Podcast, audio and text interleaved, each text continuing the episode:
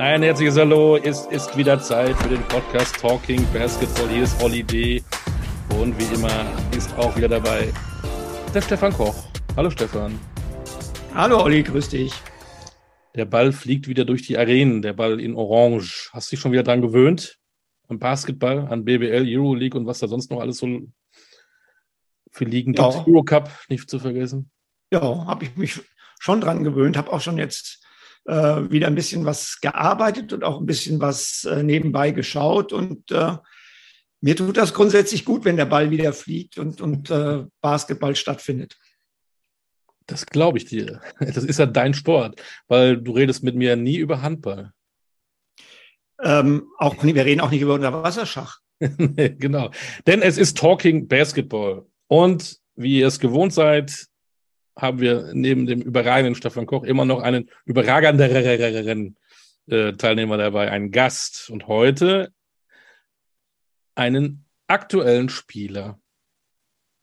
So ist es. Einen, der aus einer Basketball-Hochburg kommt, Spötter oder böse Zungen, nicht Spötter, böse Zungen würden jetzt sagen, es ist nur eine ehemalige Basketball-Hochburg mittlerweile in Nordrhein-Westfalen, die aber in den 90er Jahren, in denen er geboren wurde, eine dominante Kraft im deutschen Basketball war mit ganz vielen Meisterschaften. Und dann hat er sich gesagt, ach, gehe ich doch mal in die USA. Das ist ja noch cooler als NRW und eine Halle gegenüber vom Fußballstadion und er ist dann in die USA gegangen seitdem ist er zurück in Deutschland und hat dort, wenn ich richtig, richtig auf dem Schirm habe, mittlerweile seinen vierten Club. Ja. Ja, so jetzt. jetzt er wandert ein bisschen durch die Region, ne? Ja, ja, der, der hat so äh, Süden, Rheinland, Norden und jetzt äh, Osten auf, auf dem Schirm. Ne? Und ähm, Bevor wir mehr verraten, Olli, stell ihm doch mal unsere berühmte erste Frage. Die allererste Frage. Und deswegen machen wir diesen Podcast ja eigentlich. Nur wegen dieser ersten Frage. Nur wegen dieser ersten Frage. Lieber Gast, hast du einen zweiten Vornamen? Ja, äh, Pomni Watt. Jo. Und äh, war das jetzt abgehackt? War das jetzt richtig? War das jetzt technisch? Nee, das war, das war kein, kein Wolfgang, kein, kein Arnold, kein, wie war das? Pomnivat. Der ist. Was äh, hast du dazu? Das sind drei, drei Teile. Und äh, eigentlich ist das so im Thailändischen sozusagen einfach der, der zweite, der Sohn, so, ein, so eine Art, sowas wie Junior, Senior. Okay. Nichts Wildes. Also, aber, aber es ist wirklich äh, ein Wort oder ein Begriff, der aus drei Teilen besteht. Es sind jetzt nicht drei weitere Vornamen. Nein, das sind es nicht. Also der, der war mal zusammengeschrieben, aber äh, das äh, bei der Passausgabe damals in Deutschland haben sie das irgendwie dann doch auseinandergeschrieben, weil meine Mutter es so äh, pronounced hat und dann ist es leider so gekommen, dass sich das jetzt in drei Teile äh, geteilt hat. Ich gehe davon aus, oder ich weiß es natürlich, deine Mutter ist Thailänderin. Genau. So. Und äh, jetzt, bevor wir ähm, die Leute da weiter spekulieren lassen, äh, ich glaube, die meisten wissen es schon. Lieber Gast, wer bist du? Martin Bräunig von den MBC Weißenfels-Wölfen. Herzlich willkommen, Martin. Dankeschön. Ein Freue mich sehr. ähm, Thailand kommen wir gleich hin. Wir haben ja mal das Glück, dass wir bei dem Podcast auch unseren Gast sehen und jetzt alle, die Bartträger sind, fragen sich natürlich, wie pflegt Martin Bräunig seinen Bart? Hast du Tipps? Bei uns, bei Stefan und mir, das kommt nicht an, sicherlich. aber, es gibt ja viele, die einen Bart haben, weil der so gepflegt aussieht, weil der so. Es geht. Also ähm, sagen wir es mal so, ich pflege den jetzt nicht so extrem oft, weil durch viele Training bin ich viel unter der Dusche. Ähm, und äh, ich, ich versuche ihn halt auch feucht zu halten, weil wenn er austrocknet, fallen, das ist wie bei normalen Haaren, da fallen, fallen sie raus. Und äh, ich hatte auch, ich glaube, das war letztes Jahr zu Weihnachten ein schönes Bartglätteisen bekommen. Äh, das funktioniert ganz gut. Meine Frau hat einen schönen Föhn, den ich auch ab und zu benutze. Also für, für bestimmte Occasions, für, für ein Spiel und so mache ich den schon mal ein bisschen gerader. Und äh, wo, wo ich so einen kleinen Tick drin habe, ist auch, ich lasse nicht jeden Barber oder Friseur daran. Ähm, oh. Das, man, ich gehe zum Friseur, lass mir die Haare schneiden, egal wie schlecht der Bart aussieht. Und wenn ich sage, okay, die Haare sind gut, dann darf man es mal mit dem Bart probieren.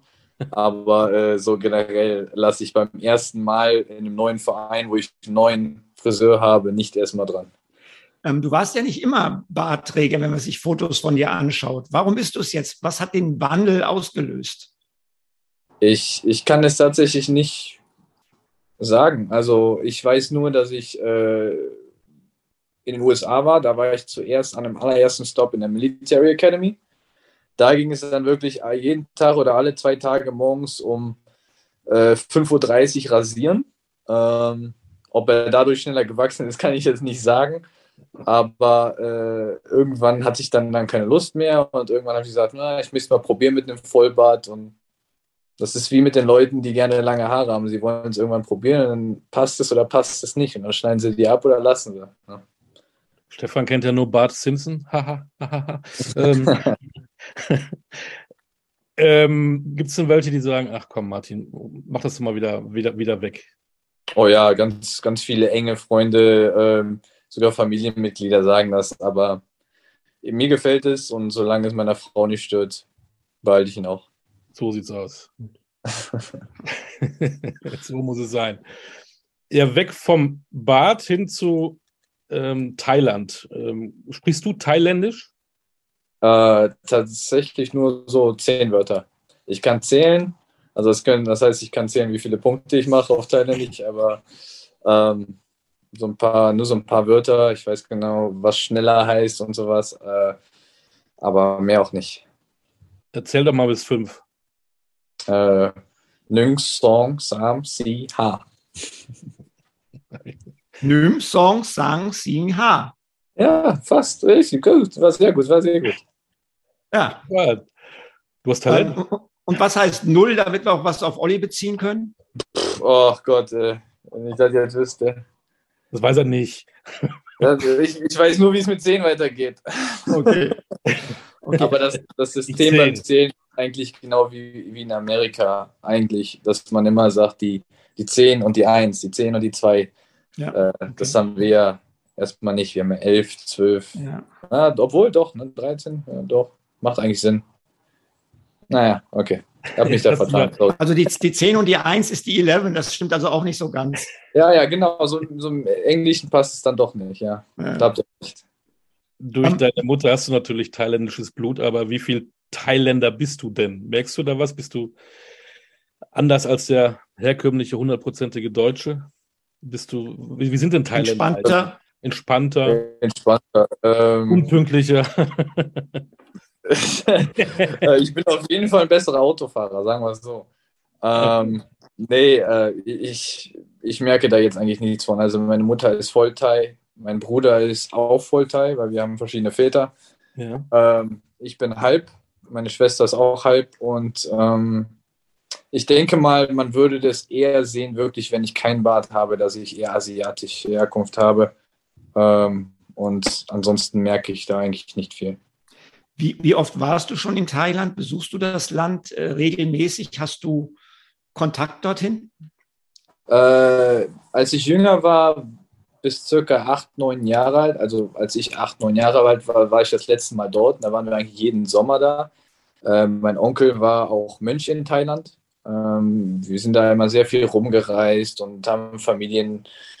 Das ist ganz komisch in Thailand. Also egal ob es eine enge Freundin ist oder eine Freundin, für meine Mutter war immer alles, das ist Tante, das ist immer die Tante, das ist Tante. Und ähm, deswegen bin ich jetzt nicht hundertprozentig sicher, wie viele Familienmitglieder ich damals besucht habe, aber ähm, ich weiß ganz genau, wir sind sehr, sehr viel gereist, haben viele verschiedene Sachen gemacht und ähm, ja, ich war, ich glaube, das erste Mal mit meiner Frau vor drei oder vier Jahren, das letzte Mal in Thailand, da waren wir dann nur allein äh, zu zweit und äh, haben uns da auch ein bisschen umgeschaut. Ähm, Thailand, du sagst, du bist als, als junger Mensch, als Kind schon dort gewesen. Thailand und Basketball, hast du da irgendwas erlebt oder ist das äh, so gewesen, dass du gesagt hast, nee, da ist mir überhaupt nichts äh, aufgefallen, weil wir müssen natürlich Thailand, Basketball, Martin Bräunig, müssen wir natürlich auch drüber sprechen, weil es ja durchaus äh, auch da kommen wir vielleicht später zu. Also erstmal, die, bleiben wir erstmal bei der Frage hier, äh, inwieweit hast, hast, hast du Basketball in Thailand wahrgenommen? Äh, gar nicht. Das muss ich ganz ehrlich sagen, weil ich ja erst Basketball mit circa zwölf angefangen habe. Und vorher war ich ein riesen David Beckham-Fan. Also als der bei Manchester United war, ich, hat, ich, hab, ich war in Thailand, da war immer alles günstiger. Ich habe die Trikots von ihm gekauft, ich habe mir seinen Haarschnitt schneiden lassen und äh, ich war, ich war so ein richtig äh, David Beckham-Fan und äh, in meinem Glauben habe ich auch fast so gut spielen können in, de, äh, in dem Alter.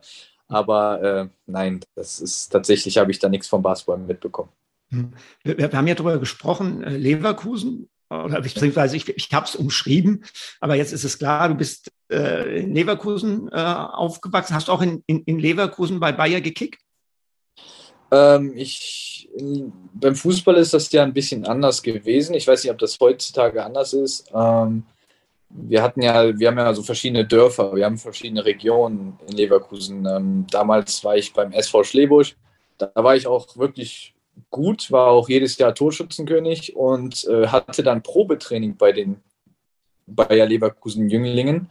Äh, Habe es aber nach ein paar Monaten nicht geschafft ins Team, weil da hat man schon gesehen, ich war einfach eineinhalb, zwei Köpfe größer als jeder andere und die hatten dann nicht gedacht, dass ich schnell genug wäre oder äh, was weiß ich für, warum sie mich auch nicht genommen haben und äh, deswegen kann ich ja jetzt nicht viel drüber erzählen.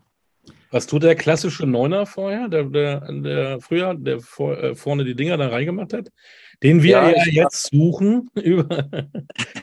nee, ich war tatsächlich, ich habe immer in, an der Mittellinie gestanden, den Ball ganz weit nach vorne gekickt und ich bin immer gelaufen wie verrückt, habe dann die Tore geschossen. Äh, dann hat sich das irgendwann geändert, dass äh, ich glaube, das war dann in der, in der C-Jugend fängt man ja dann übers ganze Feld an. Also das heißt, glaube ich, E-Jugend mhm. nur so Halbfeld, dann C-Jugend geht, glaube ich, komplett übers ganze Feld. Da war es dann eher so zentrales, offensives Mittelfeld. Dann ist es wieder nach nach hinten gegangen und irgendwann am Ende hatte ich nicht mehr so viel Lust auf Fußball. Und dann bin ich tatsächlich im Tor gelandet. Und äh, ja, und dann habe ich es auch sein gelassen. Dann habe ich Basketball angefangen. Warst du ein großes Kind? Ja, schon. Meine Mutter ist auch sehr groß. Die ist 1,68 für eine Thailänderin. Das ist sehr, sehr groß. Und ähm, du hast ja selbst gesagt, du bist dann bei äh, Leverkusen im Fußball letztendlich nicht genommen worden. Jetzt hast du gesagt, äh, du hattest dann auch keine Lust mehr auf Fußball. Das heißt, ja. da kamen beide Faktoren zusammen und die Liebe zum Basketball ist wie entstanden? Durch meinen Bruder. Er hat an der Seite ein bisschen auf die Kürbe geschmissen am Gummiplatz und äh, irgendwann habe ich es probiert äh, ein paar Wochen später war es dann in der Basketball AG und da haben sie gesagt, boah, du kannst das ja recht gut und äh, hier gehen wir, gehen wir mit dem einen mit, der spielt bei TSV Bayer Leverkusen in der U12. Ich glaube, war das U12 oder 14? Ich glaube, das war noch so das ganz Ende von der U12. Also das mhm. war schon Ende der Saison von denen. Und äh, dann bin ich erstmal mit zum Training der vierten Mannschaft gewesen. Und dann haben sie gesagt, du bist zu gut, geh mal lieber in die erste Mannschaft. Und dann äh, bin ich noch, bin ich da, hatte ich da viel schnelleren Fortschritt gesehen, dass ich immer Teams übersprungen habe. Und das war für mich auch ein bisschen mehr Ehrgeiz, dann noch besser zu werden. Und äh, der, du hast den Ehrgeiz angesprochen. War es letztendlich auch eine Frage des Ehrgeizes? Also du warst ja dann in Deutschland sehr schnell auch ein erfolgreicher Jugendspieler. Ähm, war es auch eine Frage des Ehrgeizes, die Entscheidung für die USA zu treffen? Oder war das eine andere Motivation? Äh, ich denke beides. Also für mich ging es schon immer darum, äh, besser zu werden, als ich vorher war. Also ob es jetzt von Saison zu Saison ist oder ob es von der Position aus ist, dass ich immer besser bin als der auf meiner Position. Ähm, oder, äh, aber für mich war es einfach, ich wollte schon immer in die USA. Also mein Bruder, es gab dann eine Story, dass ich auf dem Freiplatz war. Ich kann mich nur so halb daran erinnern, dass mein Bruder mir gesagt hat, äh, also wo Leute mich gefragt haben, wo ich nicht spielen möchte, habe ich gesagt, ich gehe in die USA. Ja, und das war, das war mit 14 Jahren. Da hat, hat mein Bruder gesagt, ey, warum erzählst du sowas? Wir wollen, warum bist du so abgehoben? Warum erzählst du sowas? Sag sowas nie wieder. Und dann hat der, als ich zwei Jahre in den USA war, tatsächlich zu mir gesagt, wenn verrückte Träume wahr werden und ich wirklich in den USA bin, ab dem Punkt, äh, als ich dann im zweiten Jahr im College war. Und das war, das war einfach unglaublich. Und äh, ja, das, das war einfach, wie gesagt, so ein Traum wird wahr. Hm. Für viele, die das auch machen wollen, wie bist du denn an dieses, äh, an diese Academy, Military Academy gekommen? Wie, wie bewirbt man sich? Was hast du gemacht, um dann in die USA zu kommen? Was muss man vorher tun? Ich äh, habe tatsächlich gar nichts gemacht. Ich habe ja damals die Jugend, äh, Jugendnationalmannschaft mitgespielt. Das war ja die U16 und U18. Und äh, nach der U18 war das so, dass ich glaube, Kai Blümel war damals mein Trainer, mich dann auch gefragt hat, hey, hier hat mich jemand angesprochen von der San Francisco University, hättest du Lust und Interesse? Aber zugleich habe ich auch mit jemandem geschrieben, der natürlich äh, so ein Assistant Coach bei dieser Military Academy war. Und dann war das, okay, wie mache ich das jetzt? Gehe ich jetzt direkt ans College oder versuche ich noch ein Jahr mehr andere Angebote anzuschauen und mir ein College auszusuchen? Und äh, ich glaube, das war ein bisschen risky, aber ich habe es gewagt, dann doch dieses Jahr noch abzuwarten und dann, um mir noch ein paar Colleges aussuchen zu können. Das, das heißt, die Entscheidung für. Oh, Entschuldigung, Stefan, mach durch. Nö, bitte. Ich wollte nur fragen, wie das so, ähm, das klingt ja militärisch, äh, steckt ja im Namen drin. Ne? Logisch. Ja. Äh, wie war denn das da für dich? Da? Äh, du warst noch keine 20, noch äh, ja. zwischen Erwachsensein und Jugend, irgendwie so dazwischen. Da rennt der kleine Martin Bräunig äh, durch diese ja, wie, wie, war das? 5.30 Uhr rasieren. Ja, ja 5.30 Uhr rasieren. Also wir mussten da um 6 Uhr schon draußen stehen an, und wirklich stramm stehen. Ähm, habe ich 6.30 Uhr gesagt? Ich meinte 6 Uhr. Ich weiß nicht, ob ich 6.30 Uhr gesagt habe. Hm. 6 Uhr äh, und da wird dann immer aufgerufen, ja, hier A-Unit, B-Unit und alle sind da und muss durchgezählt werden, ob jeder da ist. Also ich muss sagen, es war ein richtiger Kulturschock. Ähm, das ist natürlich, wenn man so ich war auch ein paar Tage vorher in New York. Ich habe zu meinem Papa gesagt, pass auf, wenn ich jetzt schon in die USA reise, mache ich ein paar Tage in New York und dann fliege ich weiter nach Milwaukee. Ähm, und das war dann natürlich, wow, New York, wow, schön, alles cool, alles cool. Und dann kommt man natürlich in diese Military School, wo nur Jungs sind und äh, wirklich da alles punktgenau sein muss und alles muss perfekt sein, das Bett muss gemacht sein. Also das war schon ein Kulturschock und äh, das war auch zum Glück hatten wir da öfters Ferien, wie bei uns in der Schule. Wir hatten Herbstferien, Winterferien, Sommerferien, Frühling. Und das war zum Glück, wo ich dann nach Hause fliegen konnte. Jetzt, jetzt war das ja eine Prep School und du hast dich ja, so wie ich es jetzt verstanden habe, bewusst für Prep School entschieden, ja. weil du gesagt hast, dann habe ich noch ein Jahr mehr Zeit, äh, mir ein College auszusuchen und bin ich auf die ganz kleine Auswahl, die ich aktuell habe, angewiesen. Ähm, genau. Warum dann eine Military Prep School? Ich meine, es gibt ja auch andere. Äh, ja, aber wie ich das verstanden habe damals, ich war ja noch jung und natürlich, wenn man mir was erzählt, dann denke ich auch, dass es wahr ist. Ähm, waren es nicht viele Military Prep Schools, weil das war so, dass, so einer der ersten Jahre, wo das angefangen hat. Und äh, es ging ja darum, in der Military Prep School, dass man zu einer High School geht, aber dort schon Junior College Kurse nimmt, äh, also äh, Lessons nimmt und dann, äh, dass man von da aus dann äh, in die Richtung schon Vorbereitung macht. Man muss ja auch diese Aufnahmetest machen, diesen ACT-Test, einen SAT-Test für das College und dass man dafür auch schon trainiert und lernt und alles Mögliche und ähm, deswegen war das auch so einer der Sachen, warum ich das gerne machen möchte, weil natürlich war ich nicht perfekt in Englisch. Äh, ich kannte nur dieses, ja, wir gehen den Supermarkt rechts, links, geradeaus oder da sind die Sachen. Aber gelernt habe ich es tatsächlich nur bei, äh, dafür, dass ich in den USA gelebt habe. Auf, auf, auf welchem Niveau bewegt sich das Basketballprogramm an einer Military Prep School? Wir haben, also das Niveau kann man das ist auf jeden Fall kein College-Basketball. Das ist was ganz anderes. Also das ist schon eher Highschool oder Junior College Basketball. Also ähm, ich weiß ja nicht, die Leute, die sich immer die Leute angucken, wie Zion Williams, als ich im Highschool gesehen habe, man, man trifft halt manchmal so ein, der extrem gut ist, aber dann auch nur einer von vier Teams ist dann so ein, so ein Zion Williams drin und, äh, und so kann man sich das dann auch vorstellen, dass dann einfach ein bisschen unorganisierter ist. So. so und, und wie, oft da, wie, oft habt ihr da dann trainiert und gespielt in dieser School? Achso, äh, genau. Prep School ist natürlich eine andere Regelung gewesen. Das heißt, wir durften jeden Tag trainieren und wir haben ganz jährlich Basketball gespielt, was ja zur normalen Highschool eigentlich ja nur drei Monate ist. Normalerweise macht man ja Highschool für drei, äh, Basketball für drei Monate und dann vielleicht Football oder Fußball oder was weiß ich für noch andere drei Monate. Mhm. Okay. So, und, und, und dann hattest du mehr Auswahl an Colleges, nehme ich an, und du hast dich für Washington entschieden. Ähm, sind da für einen Deutschen aus Leverkusen die Erwartungen besonders hoch, weil da mal ein gewisser Detlef Schrempf war? Hast du davon was gespürt?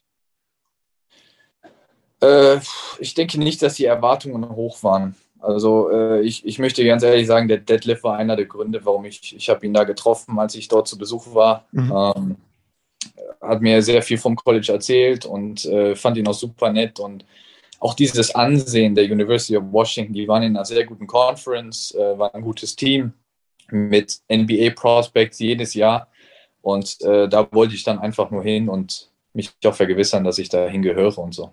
Mhm. Mhm. Soll auch ein sehr schöner Campus sein, habe ich mal gehört.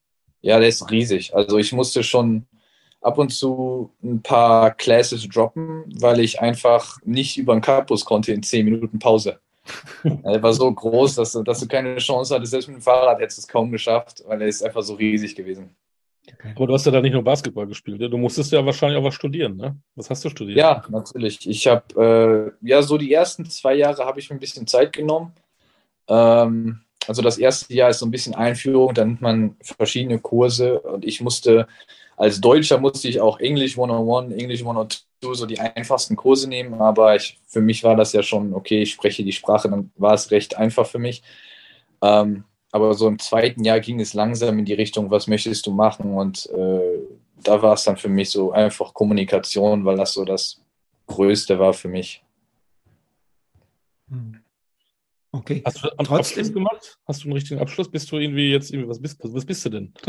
ja, ich, ich habe einen ganz normalen Bachelor. Also ich habe einen ganz Bachelor. normalen College-Abschluss in Kommunikation. Also in den USA könnte ich viele Sachen machen, die was mit Kunden zu tun haben. Einfach, wo ich einfach in, in Gesprächen bin mit Leuten oder äh, ja, Verkauf oder sowas ähnliches. Also man kann das noch natürlich erweitern, aber ich habe da ich muss ganz ehrlich sagen, ich, ich war nicht immer der ehrgeizigste im Klassenraum, sagen wir es so.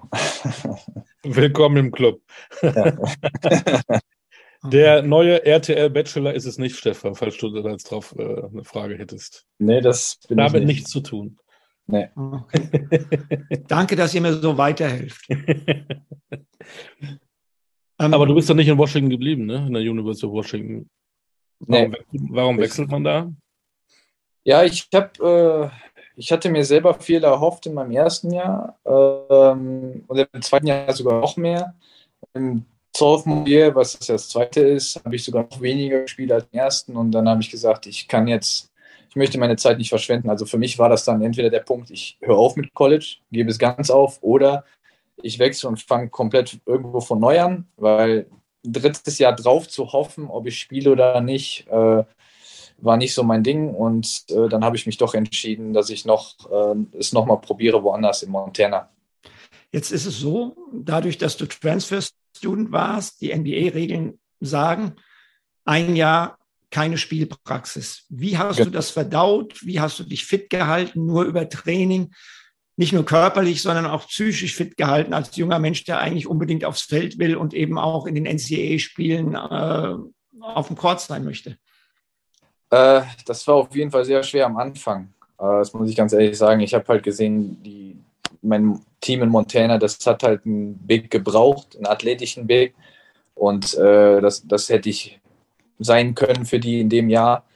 Ähm, aber ich muss ganz ehrlich sagen, diese, ich habe ich hab erstmal gedacht, okay, ich halte mich jetzt fit und so weiter, aber dieses ganze Jahr durchpumpen und dieses ganze Jahr Kondition behalten, war auch sehr schwierig für mich, äh, weil man ja auch nicht so den Erfolg gesehen hat darin. Ich habe jetzt nicht gesehen, wo ich schaffe jetzt auf einmal 35 Minuten, ich schaffe 40 Minuten, sondern ich habe dann tatsächlich einfach ein bisschen das College-Leben genossen und habe gesagt, ich gehe jetzt zur Schule und äh, lerne ein paar Leute kennen, mache ein paar Sachen anders, die ich in Washington nicht gemacht habe, so komme ein bisschen aus mir raus. ne, treffe mich auch mal mit anderen Sportlern äh, und so weiter. Und äh, das war natürlich auch einfach, weil ich durfte auch nicht auf die Auswärtsfahrten mit von, äh, vom College. Als Redshirt darf man nicht mit. Und äh, das war dann für mich so, okay, jetzt lerne ich mal andere Leute kennen und so weiter. Hm. Stichwort kennenlernen. Ich kenne viele Basketballer, die am College waren und da ihre Frau kennengelernt haben. Ist das bei dir auch so oder nicht? Nein, ist bei mir nicht so. Die habe ich in Köln kennengelernt. In Köln. In Köln am Rhein. Ja. College in Köln. nee, sie ist, äh, sie ist aus Erfstadt eigentlich, aber sie ist nach Köln gezogen für Studium und so und da habe ich sie dann kennengelernt. So sind wir wieder bei RTL-Niveau, äh, Beziehungskram. Äh, ja. Sechs Jahre USA. Was hat dich an diesem Land fasziniert und wo hast du dir gedacht, boah, das ist ja gar nicht so ein Land, was mir so gefällt, weil das, das mag ich nicht in diesem Bereich, in diesem Bereich? Also wie gesagt, das Basketballerische war einfach gigantisch. Also das, diese Aufmerksamkeit, die Basketball einfach bekommen, nicht nur von den Fans, sondern auch von National TV und von diesen ganzen Turnieren und allem Möglichen, was dann äh, gesponsert wird und gemacht wird, fand ich super toll. Ähm, auf der anderen Seite, ja, ähm, USA ist halt, die haben halt spezielle Regeln. Ne? Äh, man darf hier nichts umsonst annehmen. Äh, da wird auf jede Kleinigkeit geachtet und, und das ist, das ist dann manchmal das, wo, wo ich gesagt habe, okay, komm, lass die Jungs ein bisschen leben, ne? lass sie ihren Spaß haben und so, aber das war dann doch ein bisschen schwieriger. Mhm.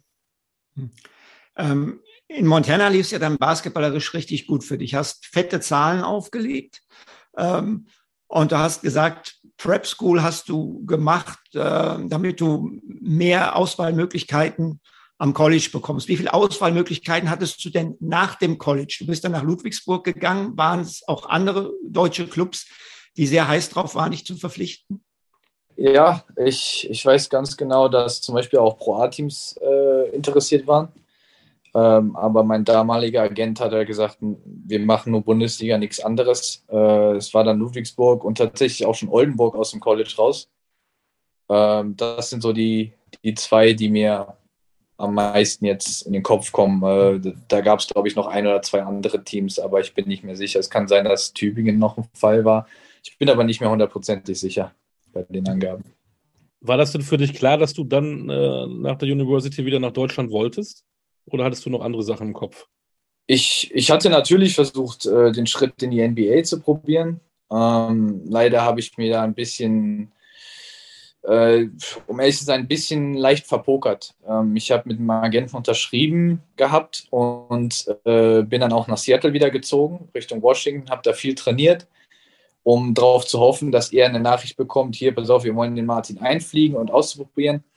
Dabei kannte ich eigentlich jemanden aus der Prep School, der später einen Job angenommen hat in Utah, der ganz nah bei den Utah Jazz war. Und da hätte ich dann, äh, er hatte auch zu mir gesagt, hättest du mit mir drüber gesprochen, ich hätte dich zu, bei mir zu Hause aufgenommen und äh, du hättest bei den Trainingseinheiten hier dabei sein können und vielleicht als Überraschung gelten. Und ähm, das ist so eine Sache, die ich leicht bereue, dass ich da nicht früher drauf reagiert habe, weil das war ein sehr enger Freund und äh, der, der hat mir sehr viel in der Prep School geholfen und auch mit der College-Auswahl und so weiter. Dann war es dann doch Ludwigsburg. Aber ist jetzt auch nicht schlimm. Ne? Also. Nein, also wie gesagt, also ich schaue jetzt auch nicht zurück. Ich schaue jetzt nur nach vorne zum Glück. Mhm. Und äh, Ludwigsburg war auf jeden Fall sehr interessant für die erste Station. Auf keine, auf keine Frage. Ja, es ist äh, ein anderer Basketball. Ähm, John Patrick kann tough sein, aber äh, macht die Spieler auch besser. Ne? Das muss man auch mal sehen. Du bist aber trotzdem nach einem Jahr gegangen, obwohl du einen Zweijahresvertrag hattest. Das heißt, so ganz äh, reibungslos hat wohl noch nicht alles funktioniert, oder? Ja, ich glaube aber nicht, dass das, ich glaube, das lag eher an mir. Ähm, ich war noch einfach noch nicht erfahren genug, um in dieser Bundesliga zu spielen. Und äh, das hat man auch in dem Jahr gesehen.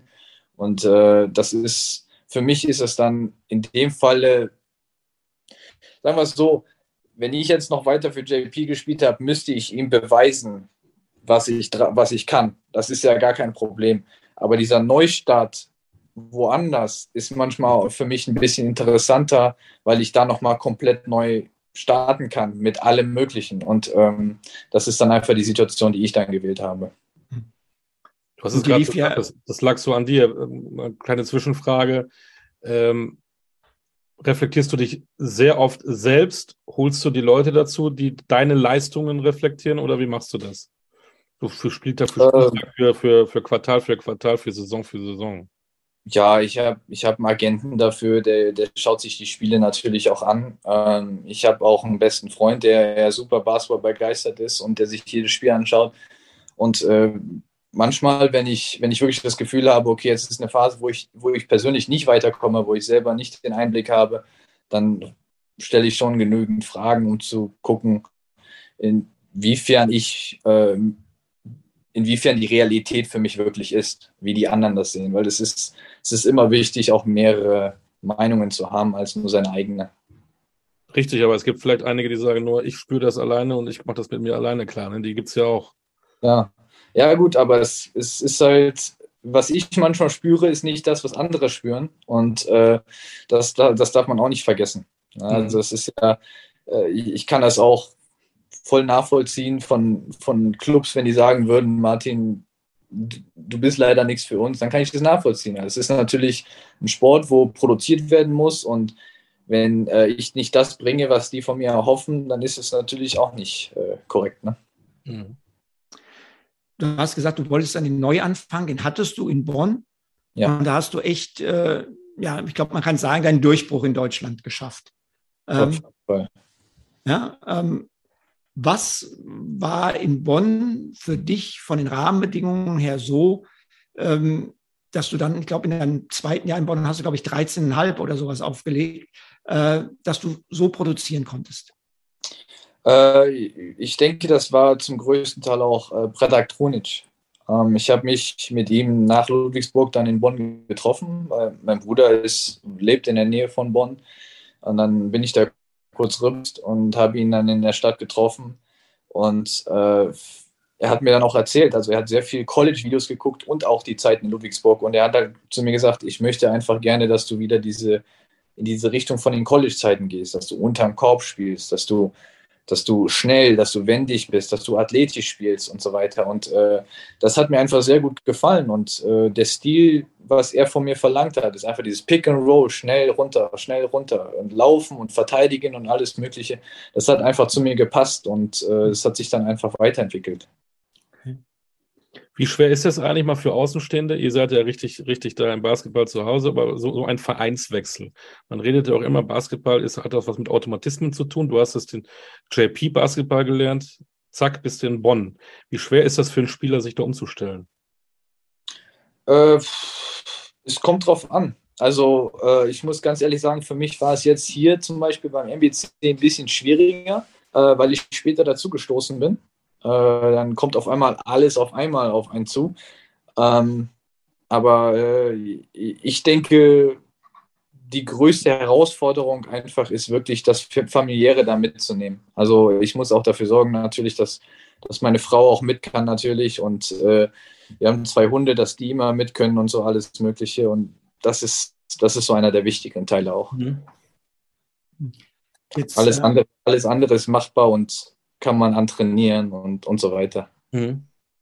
Jetzt ähm, Bonn, Oldenburg, jetzt bist du beim MBC. So, du hast selbst gesagt, du bist später dazugekommen. Ähm, jetzt schließt sich so ein bisschen die Klammer zum Anfang, nämlich Thailand. Okay, du warst in Oldenburg ähm, verletzt. Ähm, jetzt hast du spät beim MBC unterschrieben. Es gibt aber Leute, die sagen, das liegt nicht nur daran, dass Martin Bräunig äh, verletzt war, sondern liegt auch daran, dass Martin Bräunig sehr ernsthaft in diesem Sommer darüber nachgedacht hat, in Thailand zu spielen. Jetzt klär uns bitte mal auf, äh, wie das Ganze einzuordnen ist.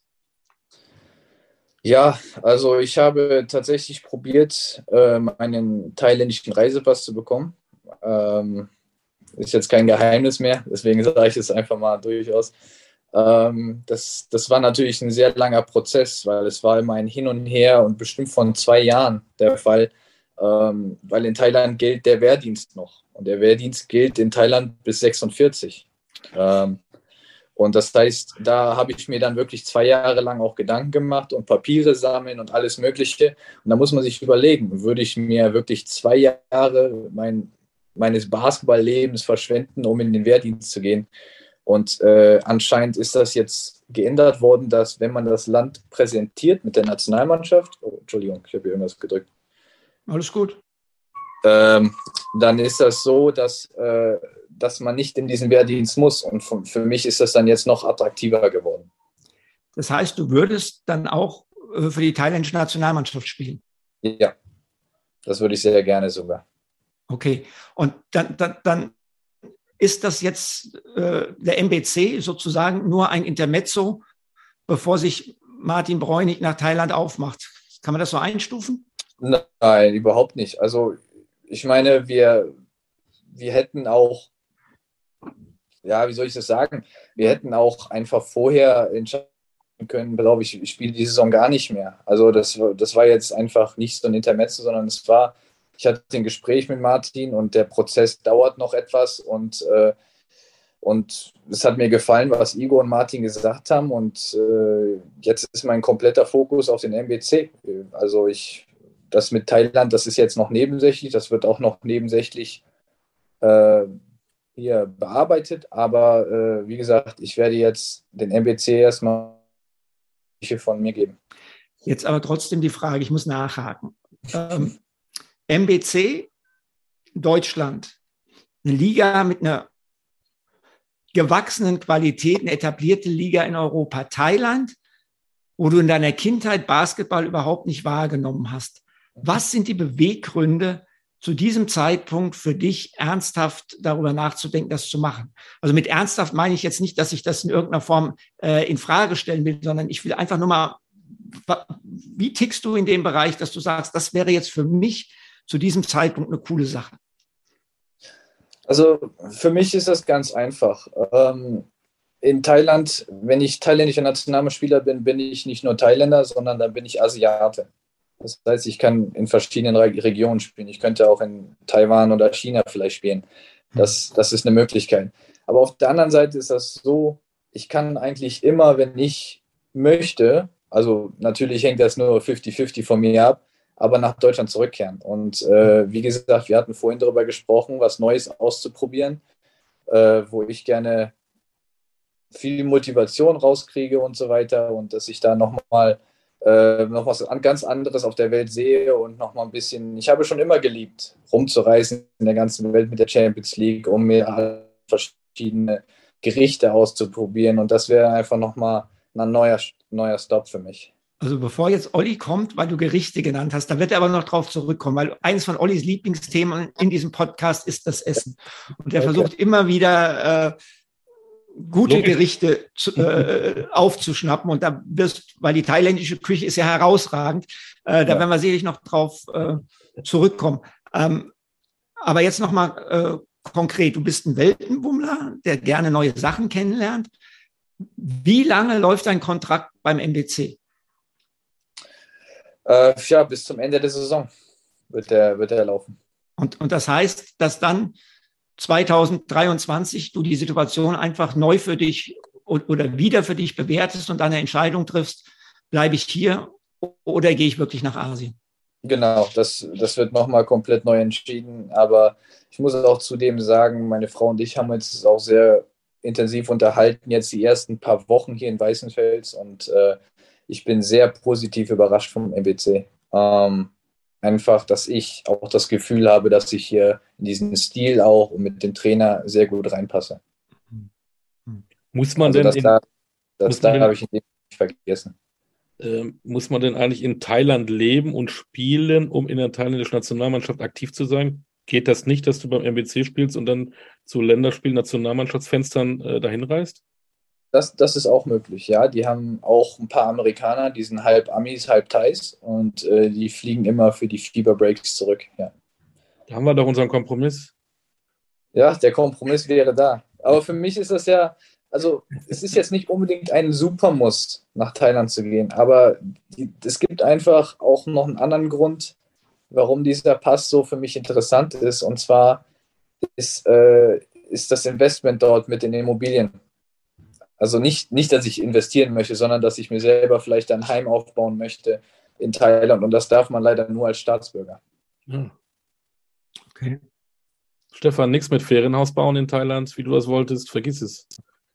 Ja, Olli, du, du, du warst ja auch nicht bereit, mir den, mit den zwei Millionen Kredit für dieses geplante Ferienhaus zu geben, du alter Grösus.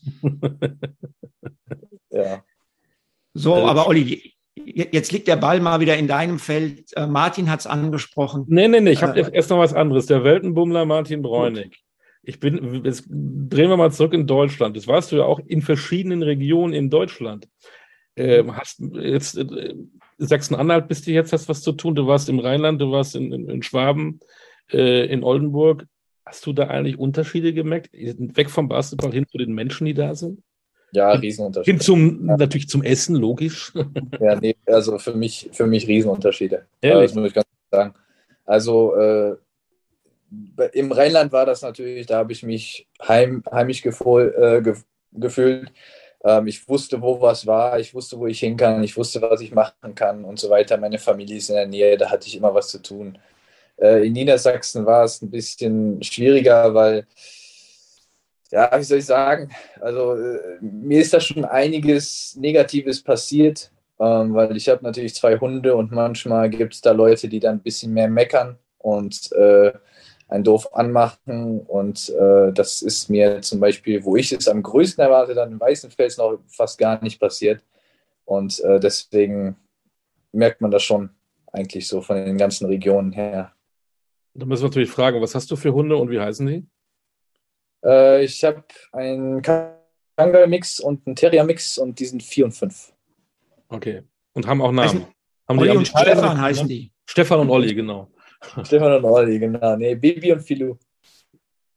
Ja, wunderbar. Dann noch eine Frage. Wir reden alle über, über einen Basketball-Hype. Jetzt bist du in, in Weißenfels äh, nach der Europameisterschaft. Die Saison läuft. Hast du irgendetwas gespürt, dass irgendetwas anders ist als äh, in den letzten Jahren? Gibt es diesen Hype? Spürst du diesen Hype oder ist das auch ein bisschen konstruiert? Äh, äh ich muss jetzt ganz ehrlich sagen, ich, ich kann mir vorstellen, dass ich in den großen Städten mehr bemerken würde als in Weißenfels, ja. Ähm, denke schon. Also in, in, Hamburg war da schon auf jeden Fall was los, als wir das erste Spiel in Hamburg hatten. Ähm, und ich hoffe, dass es in Weißenfels auch noch kommt.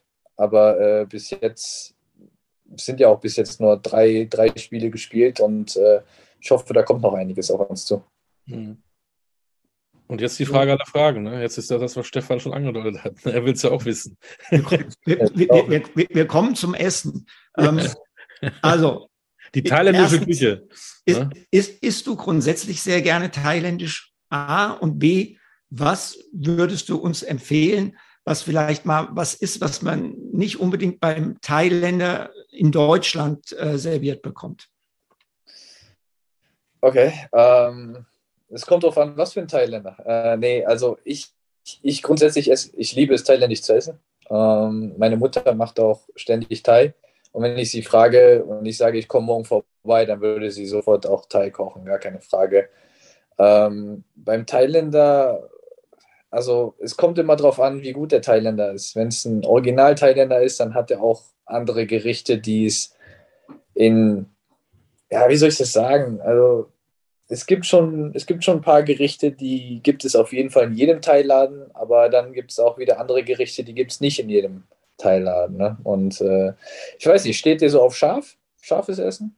Ja, also ich esse gerne scharf, ja. ja. Okay, es gibt so ein, äh, es gibt so einen knusprigen Ente mit Minze und Koriander, äh, sozusagen so eine, so eine Salat äh, den man mit Reis gerne isst, oder so ein äh, Sumtam heißt das, ein Papayasalat mit äh, ein bisschen mit so kleinen Shrimps, den man auch gerne mit Reis isst und das, äh, das mache ich dann auch zu Hause gerne.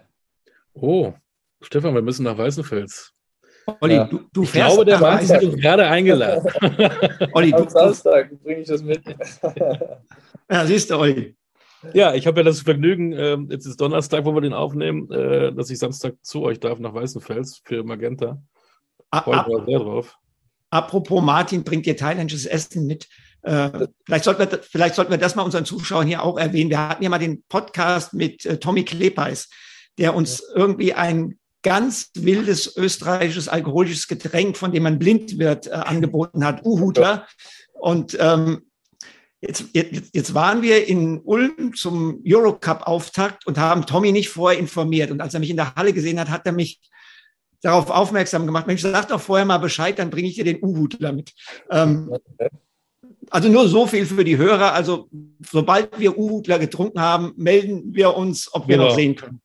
Ja. Aber die sind ja irgendwo in Flaschen, ist für einfach. Ich kann ja jetzt nicht von Martin Bräunig verlangen, dass er jetzt in, die, in, der Küche steht und wenn ich dann komme, dass er mir da was, was präsentiert. Das, das ist ein bisschen, da habe ich vielleicht das Gewissen. Mö möglich wäre es schon, aber leider habe ich ein paar Utensilien in, äh, in Köln stehen lassen.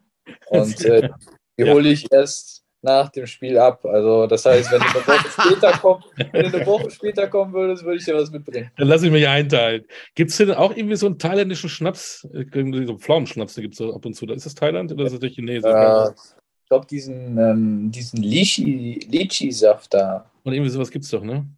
Ja, irgendwie sowas. Ja. Oh.